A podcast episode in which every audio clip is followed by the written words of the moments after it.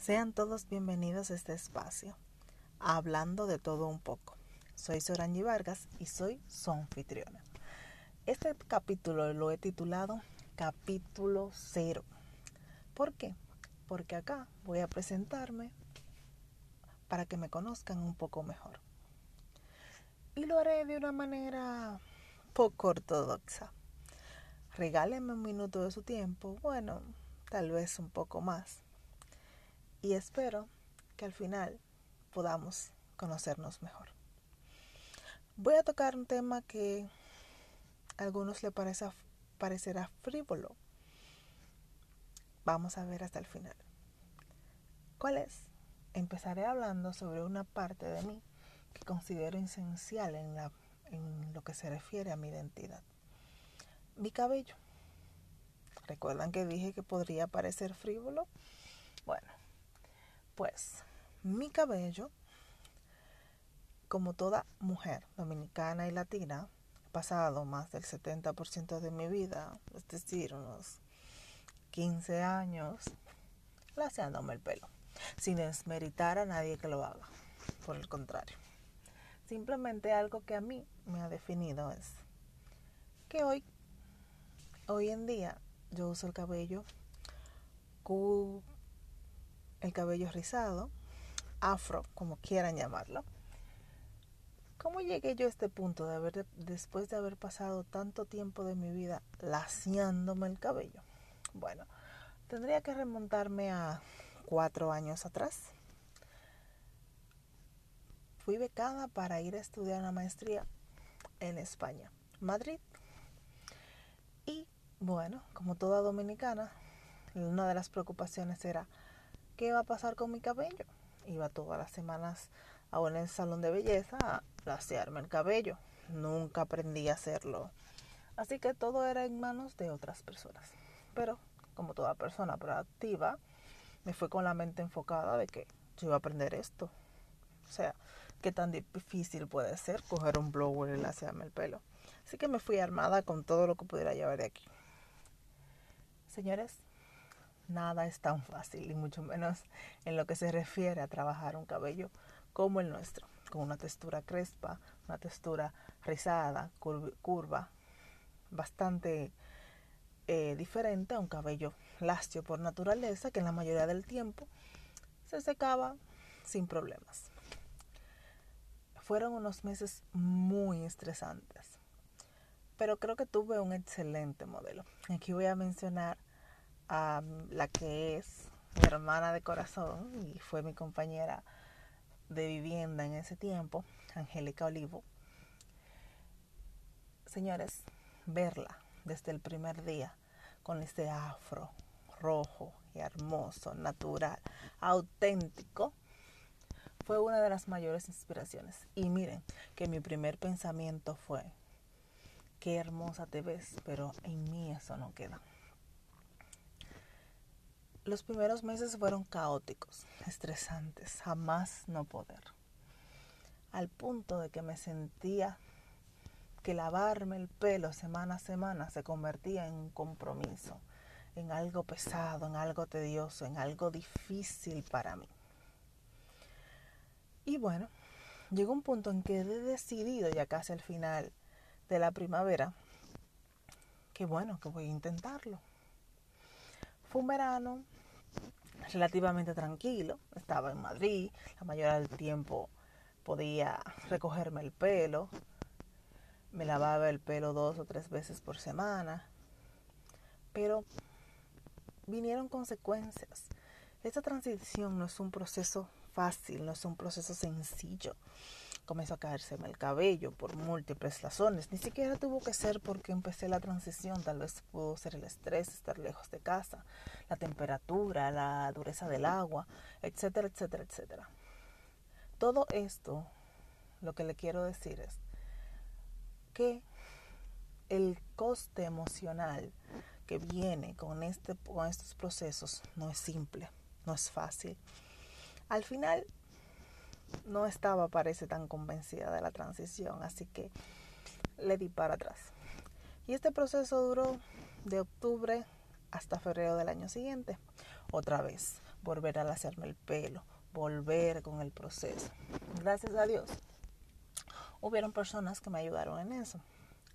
Pero en febrero, otra vez, hubo que hacer un cambio de domicilio. Y me traslado seis semanas a Santiago de Compostela sola. Otra vez, ¿qué hago con mi cabello? Otra vez, no tengo nadie con que me ayude. Y yo creo que ahí comienza de verdad una, una verdadera transformación interior. Ese fue el cambio que vino no solamente mental, también vino emocional, espiritual.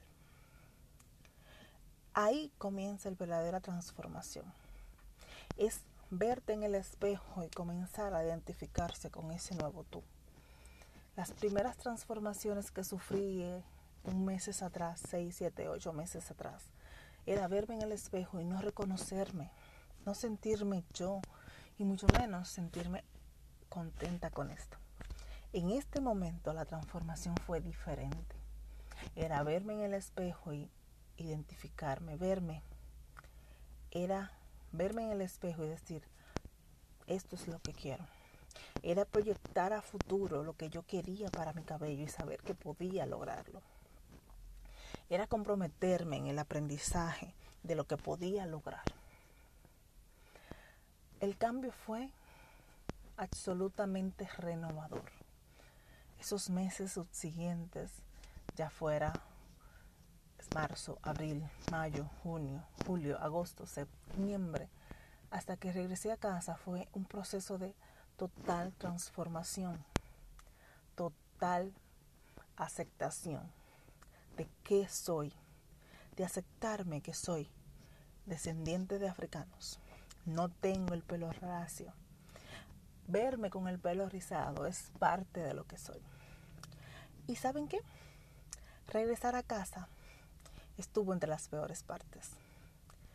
Es darme cuenta de que nosotros mismos, dominicanos al fin, todos con la misma descendencia, todavía no aceptamos o todavía no aceptamos hoy, tres años después, eh, creo que hemos mejorado y avanzado un poco, todavía no aceptábamos que este cambio era real, de que somos, de que esa es nuestra identidad de dónde provenimos. Y bueno, escuchar frases como, ¿y te vas a dejar el pelo así? ¿Y por qué no te le haces el pelo un día? O ir a una, estar preparada por una entrevista y decir, vas y escuchar, ¿vas a ir así? No te van a dar trabajo si te ven como una loca. O es que tú no te peinas. Son un montón de situaciones a las que tú tienes que enfrentarte con dignidad, pero sobre todo con entereza, sabiendo que eres tú, de que no es una moda, es parte de quien tú eres, en este sentido yo, de tu identidad, de lo que te identifica como persona. Y ahí es que quiero llegar para que me conozcan un poco.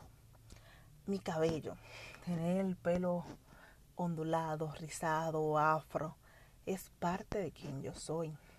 Corresponde a esa identidad a la que yo me he abrazado y me ha aferrado.